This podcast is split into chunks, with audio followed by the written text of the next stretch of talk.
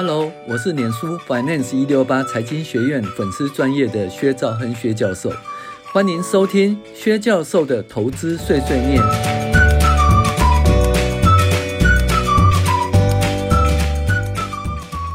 各位网友，大家好，我是薛兆亨薛教授，今天跟大家分享二零二三年第六周美股回顾与重要经济指标分析。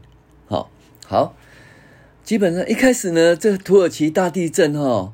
那这个国家在九二一发生的时候，率先帮助我们，请大家踊跃捐钱捐物资。那不论网络上怎么说啦，你自己的心意是最重要的。大家踊跃捐钱捐物资，发挥人力己力的初心哈，这个大家帮忙好不好？好。那第二件事情是。我们想帮乐活五线谱建立专属的 APP 后，然后拜托大家填问卷。那目前问卷呢，诶，有达到一千份哦以上，但是我们的努力呢，仍然需要大家支持，请还没有填问卷的朋友哦，帮忙填写，拜托拜托。那问卷的连结呢，在 Podcast 下方的文字有说明，请大家帮忙填问卷。好，好。那薛教授今年预计出两本书的出书计划，那一本是《财报怪谈》与进阶财报分析，一本是《财务分析与管理》哦。届时请各位网友支持哦。那今年可能恢复三到四年哦没开的进阶财报分析课程，那有兴趣的网友可以加一。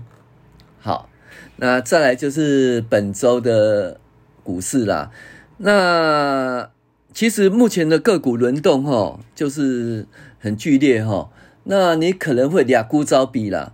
那我们建议说，诶，要有一部分的钱呢，其实还放在那个，例如是零零五零啊，哦，这一种这个 ETF 或 SPY 这种 ETF 上面哈。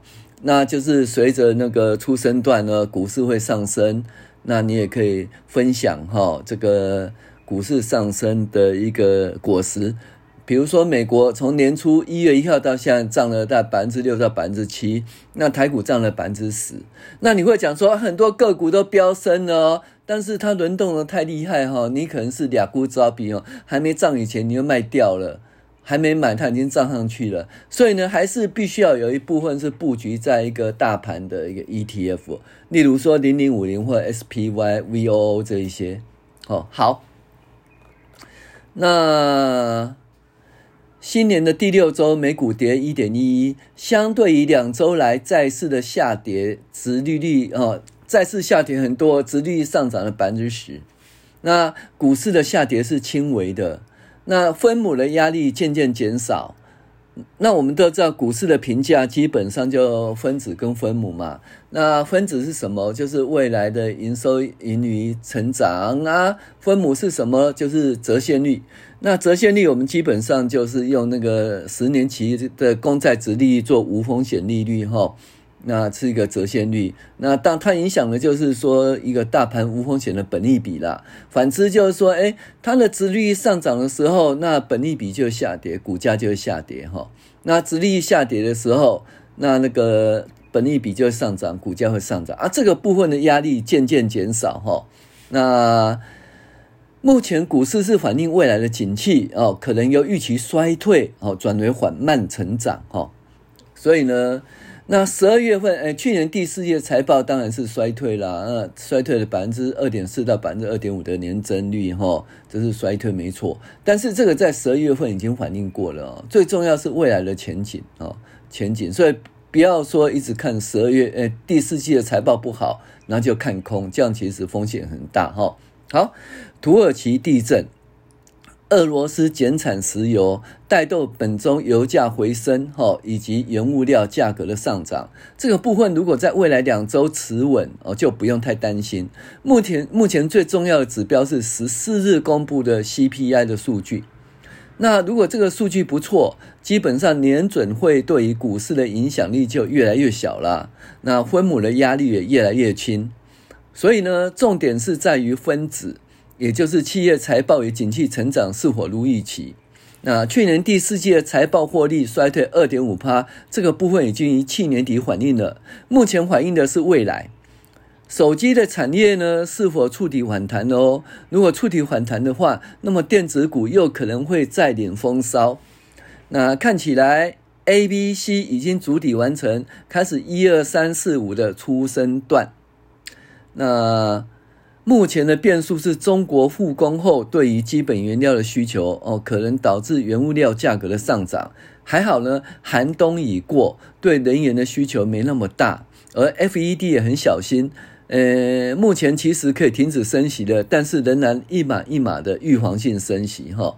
好，那数字追踪，股价指数 S M P 五百指数二月十号。此指的一周收盘下跌哦，由上周的四一三六点四八跌到四零九零点四六，比上周跌幅为一点一一个百分点。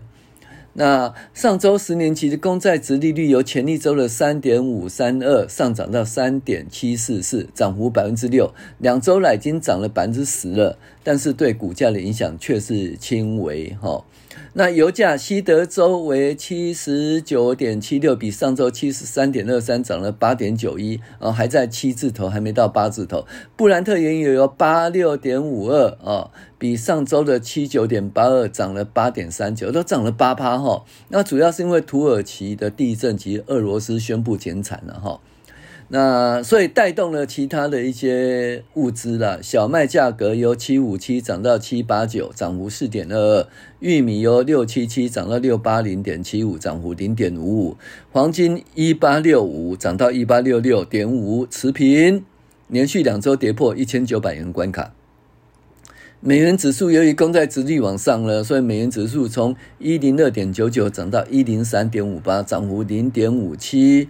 那本周 CRB 指数由上周的二六六点一九涨到二七二点六七，涨幅二点四三。那原物料价格本周有上涨的趋势。好，第三财经讯息，本周财报好坏哦，这个参半。那鲍尔呢，没有放音哈，仍然没有放音哈，还是咯咯咯哦。但是呢，FED 鹰派频繁放话，那债市殖利率上涨，然而对股市的影响却轻轻微哈。那股价暂时有脱钩啊，油价上涨带领原物料价格上涨，预期 FED 在升息一码到百分之五的水准后就会维持住了。那目前是看衰退的声音极为，通膨呃压力缓慢，在此之前不是这样啊啊，美国会衰退，从去年第二季开始，然后第一季也衰退，第二季也衰退，所以美国的衰退，结果不是啊，第三季超强了，第四季二点九也超强了哈，那开始呢，哎，软着陆的声音就来了啊，软呃软着陆的声音就来了。啊，什么硬着陆了，衰退声就不见了。然后通膨的数据也慢慢下来，慢慢下来，慢慢下来呢。那核心的那个消费者支出的，呃呃，个人消费支出的物价已经跌到多少？跌到四点四。那四点四，目前的那个联邦基金利率呢是四点五，早就高于四点五，呃，四点七五，早就高于四点四了哈。所以照理说，它就不用再上涨了哈。但是联准会可能还会维持高档哈利率高档在一段时间哈，避免这个通膨死灰复燃。那意思就是说，去年那些悲观的声音渐渐都不见了。你看了讲通膨的声音越来越小了，对不对？讲衰退的也声音越来越小。现在讲什么？讲财报不佳，对不对啊？财报确实是不佳，可是呢，财报不佳在去年第四季股价反应过了，现在要的是第一季跟第二季的营收是否反弹。对不对？那我们目前看不出来啦。那多头哦，就是股市领先景气哦，所以股价上涨啊。但是因为财报看不出来，所以就这种不确定性哈。诶，今天涨，今天涨。今年呢，台股已经涨了百分之十了哈。那空头呢是说，最近的反弹可能是错失恐惧哦，错失上涨的恐惧哦，就是有一点就是说轧空的意思啊哦，带来的熊市陷阱。那意思说还是看多啦，还是看空啦？这只是熊市陷阱，熊市结果呢，一下子就做多，那把那个空头给逼出了，逼出去的，熊市陷阱哦。总而言之呢，我们继续看财报，然后看十四日公布的 CPI 的数据，哦，好，那通膨已经可能的升息，联准会主席鲍尔周二在华盛顿哦经济俱乐部哦呃发表谈话，他重申美国通膨减缓，disinflation 啊，我再拼一下哦，d i s i n f l a t i o n，通膨减缓，disinflation。那过程开始，尤其在商品的领域已经开始了。那劳力市场、劳动力市场会走缓、走软，但对通膨还有很长的路要走。其实最主要，劳动力市场是否走缓，倒没有那么压力那么大。倒是说，呃，工资年增率啦，工资年增率目前是四点四个 percent 嘛，哈。如果降到三三字头，其实就安全了哈。至于说那个就业市场怎样啦，那。初领失业救济，诶，怎样倒是不用太担心了。那工资年增率倒是比较重要，因为它引领那个成本哈，成本推动的通膨哈，所以这个部分还是要控制一下。因为美国目前强强势在服务业嘛，哦，服务业。那服务业呢，如果说劳动成本上涨的话，那服务业的价格哦，这个物价就跌不下来，所以通膨还会持续在往上走哈。所以这个部分倒比较小心一点哈。那那就是分析师认为说，呃，周二谈话没有比以前更鹰派，也没有做出下回升息两码之类的的承诺，所以目前呢，联准会在一段时间内似乎没有加速缩表的想法哈。但是呢，如鲍尔所述啊，升息路径一切都取决于数据，而市场仍然受到终点利率预期波动影响。什么意思？终点利率可能是五以上，你就很怕很怕，你管它的，对不对？它已经其实它已经不太动了。已经不太动了哈，然后呢，倒是那个降息倒是风险比较大哈，降息就是嗯，景气突然不好哈，那这个问题就比较大一点哈。我是希望不要升息啊，停止升息，再维持在四点七五，维持一段时间会比较好哈。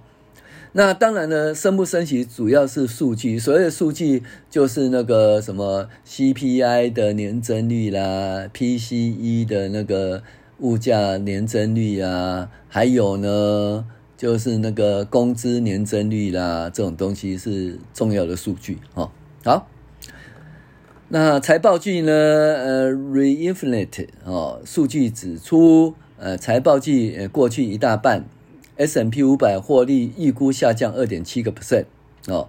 那交易策略这个部分其实已经已经在第四季反映过了啦，第四季反映过了哈。然后再就是那个土耳其地震，那周一连续发生两次七点八级的地震，那这个伤亡惨重啊！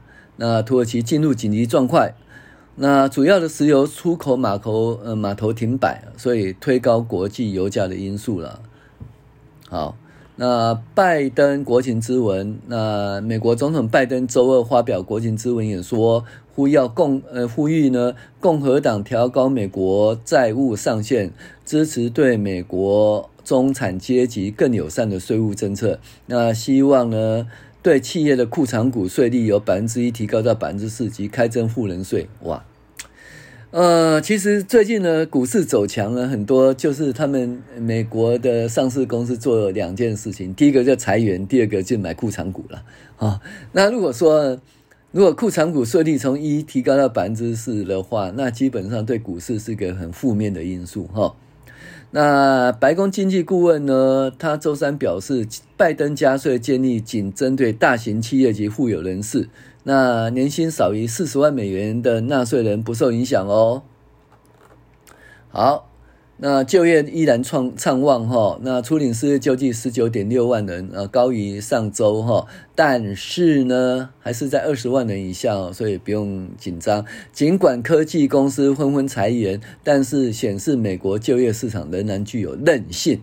好，气球风波，美国击落中国入侵领空的高空气球后，在阿拉斯加又再打掉一个哈。那美国认为说这是一个间谍卫星哈。那中国军方主导跨越四十多个国家的间谍计划一部分，那对这个东西会采取那个行动，会制裁了哈。啊，再次下跌，那奇怪，美债呢，就是大家怎么讲，就是抛抛售美债了。十年期公债殖利率呢，呃，创下去年十二月以来的最大单周涨幅啊，那两周来涨了百分之十哈。两年期公债殖利率的升破百分之四点五哈。那消费者信心提高，那密大消费信心指数呢，二月份进一步改善哦，但是呢，家庭预估未来十二个月通膨将持续走高哈。OK，那所以大家注意呢，就是一月份的那个消费者物价指数的报告。好，再来呢，我们讲市况及个股财报。那财报周仍然是好坏参半，AI 是本周的主流。那谷歌的 Bard 吟游诗人，初出茅庐就唱错，呃，唱错歌词吧，这失误下场，让谷歌股价持续下跌。谷歌已经很衰了哈，广告收入不如预期，然后呢，可能会被垄断，可能会被分拆，然后这个 AI 呃出师不利。好，中国的百度跟阿里巴巴将推出 AI 的服务啊。那手机的频射模组获利不错哦，是不是预告手机的谷底已过？好，戴尔销售量下跌，PC 仍然不佳。Uber 财报不错，但对手的股价大幅下跌。Spotify 啊，订户增加。Pay PayPal 呃打平哦，网络旅游平台营收获利第一期，但是他认为说未来的前景还不错。百事可乐及迪士尼呢财报报喜。好，全球最大这个手机射频公司模组厂 Skyworth 哦大涨十二点五三 percent。那最近财报的营收及获利皆优于市场预期，第一季调整后每股盈余二点五九美元，高于分析师的二点五八美元，营收达到十三点三亿美元，高于分析师的十三点二美元。那分析师呢说，跟其他科技股相比，Skyworth 财报相对优异，目标价从一百一十美元上调到一百二十美元，哦，这个要增持。好，那这基本上呢，如果说它的手机的射频的部分不错，那是不是预告说，诶，未来手机已经触底了哈？那手机触底的话，其实对台湾的科技股哈，这就还相当不错哦。所以那财报可能很不好啦，但是也不用看衰了哈，也不用看衰。好，戴尔下跌三点零三，因为个人电脑销售数量暴跌，那戴尔宣布裁员六六五零人。好。英特尔呢跌二点七九，那他已经确定要在德国的马德堡哦建造晶圆厂，那跟德国要了一千亿欧元的政府补助。啊，特斯拉目前都是好消息，好奇怪哈，现在都是逆风转为顺风。那中国需求已经呃渐渐会成长了哦，然后呢，然后三月一号呢。马斯克还要特斯拉投资人大会揭晓什么终极计划 Master Plan 第三阶段的细节。嗯，啊，咱也自驾这么到底安怎哈？呵，Google 母公司阿花贝的下滑一点七九哈。那其实 Google 它的那个 Chat GT GPT 来了，那他说他们提供 Bard 的准备服务，结果开放测试，一开放测试，哇哇。结果就穿帮了哦。他回答那个韦伯太太空望远镜的时候，哎，这个答案是错误的。所以母公司股价呢一直下跌哦，连续两天下跌哈。啊，但是微软其实还好，而且呢，中国的百度跟阿里巴巴听说也要推出这个哈。所以呢，AI 的议题呢，基本上是主导呃上周一整周哈。好。那云端视讯公司 Zoom 哈裁员呐啊一千三百名员工，那其实 Zoom 的状况也不是很好，因为有一点被 Team 哈影影响到哈，然后然后呢，可是因为它裁员一千三百人哦，所以呢，诶股价其实上涨哈。好，苹果下滑啊，那苹果有新的，不只是 iPhone Pro，它现在 iPhone Ultra。售价要提高哈，要高阶 i iPhone 的价格哈。好，Uber 的呃财务状况相当不错，尤其是机场接送和办公室乘车需求续增。那所以台湾的上市公司呢，台湾大车队啊，大家看的也有可能哈。那但是 Uber 不错，可是它的竞争者 Lyft 就暴跌三十六，因为它被 Uber 呢取消燃油附加费，所以它没有定价权哈。所以它这个获利就不好，所以它大大幅下跌。可是 Uber 是上涨啊，那不表示说共那个这个共享乘车哦是错的。基本上就是说，哎，第一名的有糖吃，第二名就不行了哈。好，百事可乐相当不错，获利营收高于预期；迪士尼相当不错，获利营收高于预期，而且还裁员哦。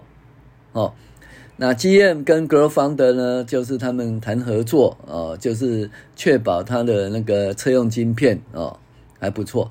那 ValueAct 哦，入股什么 Spotify？Spotify 呢，它的用户超过五亿，哎，这个我也有哦，不过最近听的比较少哈。哦，嗯听什么贝多芬的田园交响曲吧？还有最近，呃，很久没有听那个，呃，黑管哦，单簧管哦。那目前有听那个单簧管的那个专辑，我觉得还不错了啊、哦。那基本上我还是喜欢听莫扎特的钢琴协奏曲或钢琴奏鸣曲，嗯，这个还不错。爵士乐也是我喜欢听的哦。好，那自由网哦，它基本上股价重挫，它是网络旅游平台哈、哦。那公布第一季营收和获利均低于这个分析师的预期。不过呢，管理阶层对今年的旅游前景哦仍然是乐观。Affirm 下跌五点八，它是先买后付的公司，那财报不好啦。那 PayPal PayPal 的话收高百分之三，它的获利都还不错啦，优于预期了哈。那执行长说要退休啦。好。所以整个财报看起来是好坏参半啊，好坏参半哦，那就继续看下去。已经财报季大概已经过了一大半了，快要完，快要结束了哈。好，重要经济指标本周的数据基本上相当不错，消费者信心指数回升，初领失业救济人数维持在二十万人以下。那去年十二月批发库存哦，月增率中值增加零点一哦。然后上周初领失业救济十九点六万人，低于二十万人。啊，密大消费者信心指数哈是多少？六十六点四，预期六十五，前值六十四点九，还相当不错。好，以上是本周的美股一周回顾与重要重要经济指标分析哈。诶，希望您呢能够这个捐助土耳其的地震哈。好，我是薛兆亨薛教授，谢谢您的收听。